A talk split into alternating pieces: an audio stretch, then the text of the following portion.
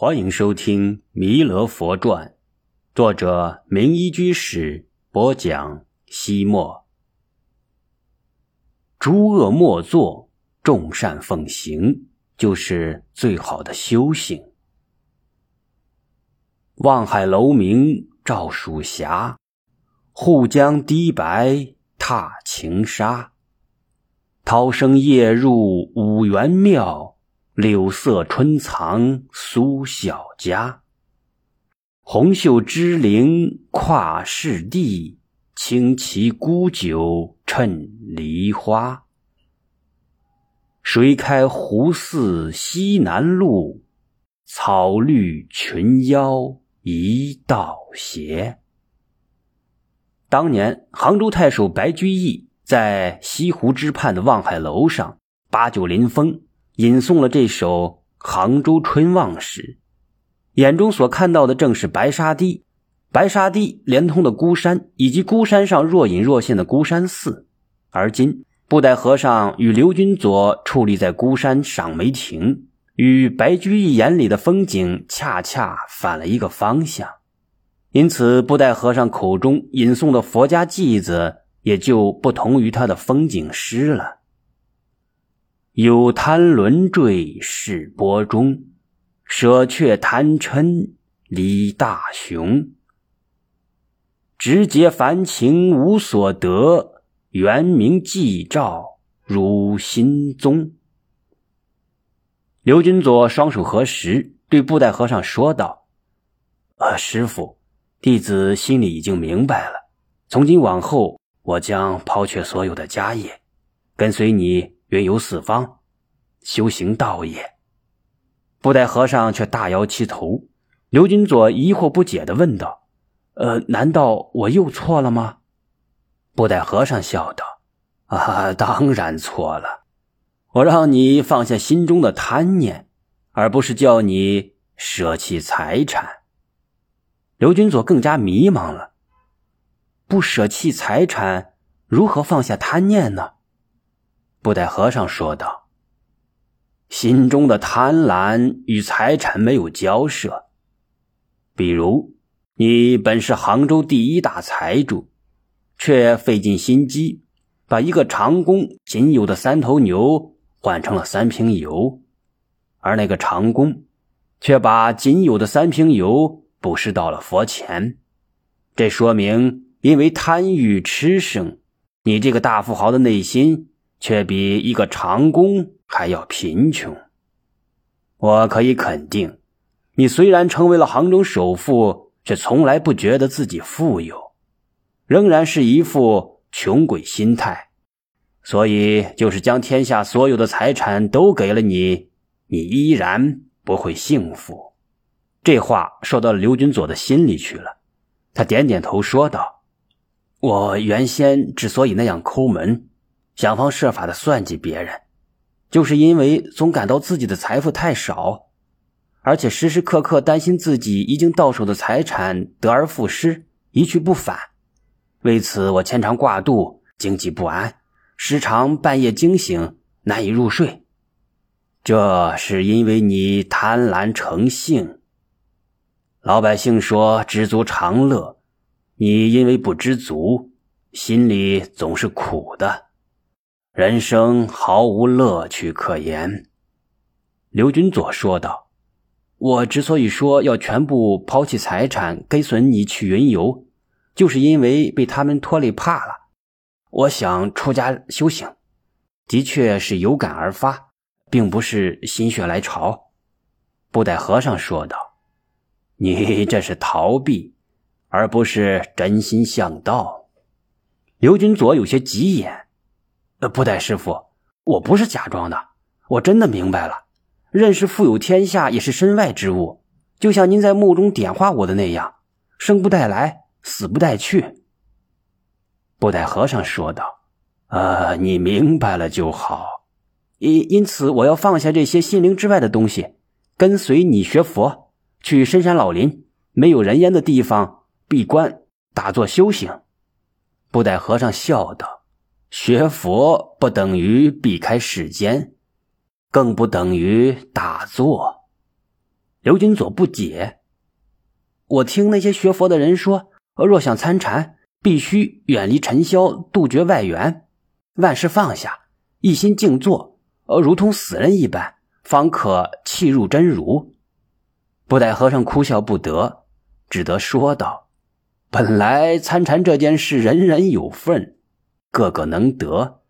可是照你这样说来，除了一部分出家人。”别人就无法参禅了，呃，为什么呢？布袋和尚说道：“如果都闭门打坐，人们吃什么？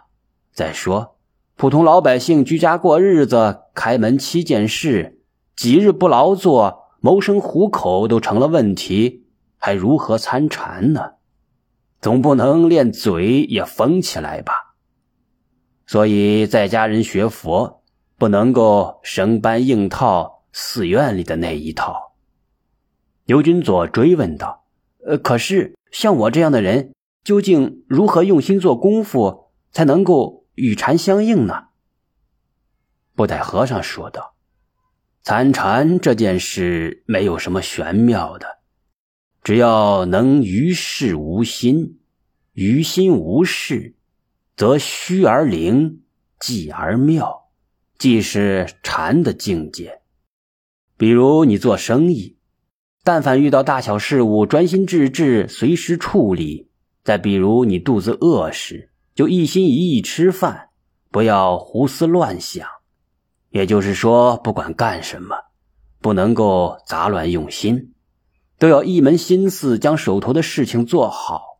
该拿起来的时候拿得起，过后要放下时。放得下，久而久之，自然打成一片，事事无碍，这才是真正的做功夫。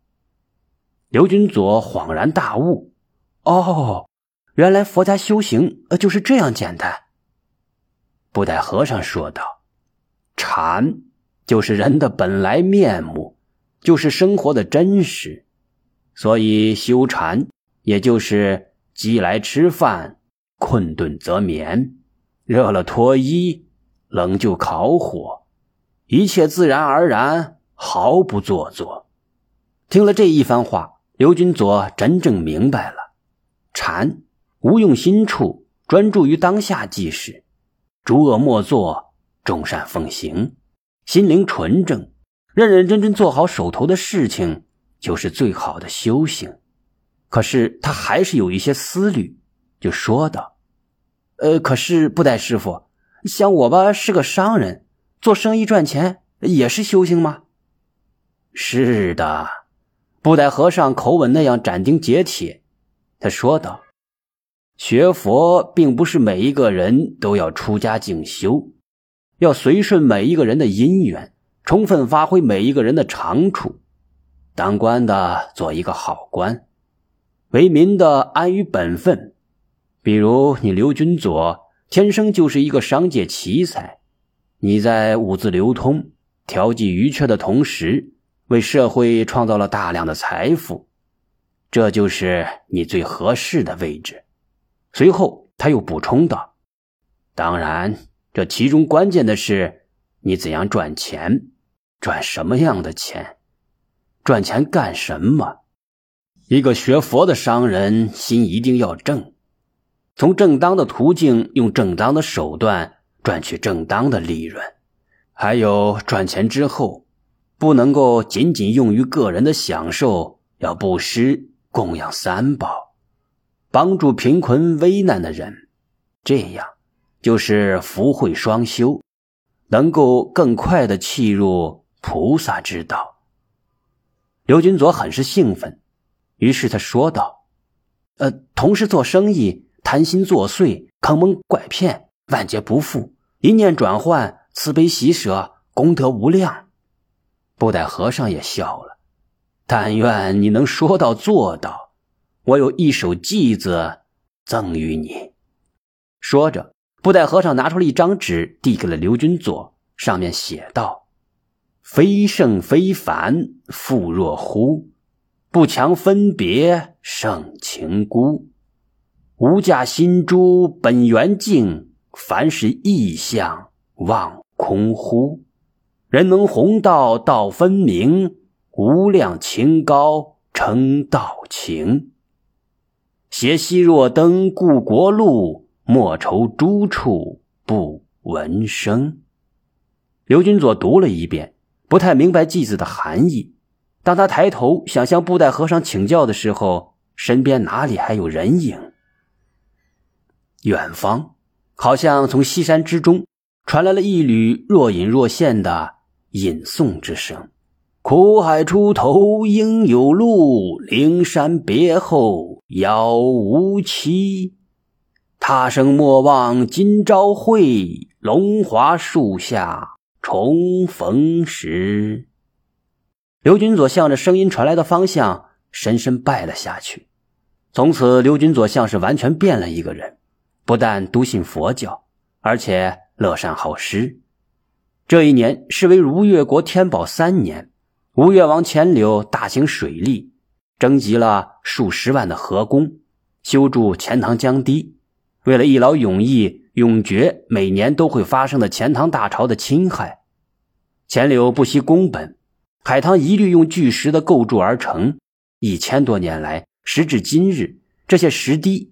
一直发挥着巨大的作用，而钱柳兴修这样浩大的水利工程，枉费亿万的巨款，其中很大一部分就源自于像刘君佐这样的富商居士的布施捐献。一念差坠入尘埃，贪富贵不舍资财，发慈悲布袋点化，功行满同赴灵台。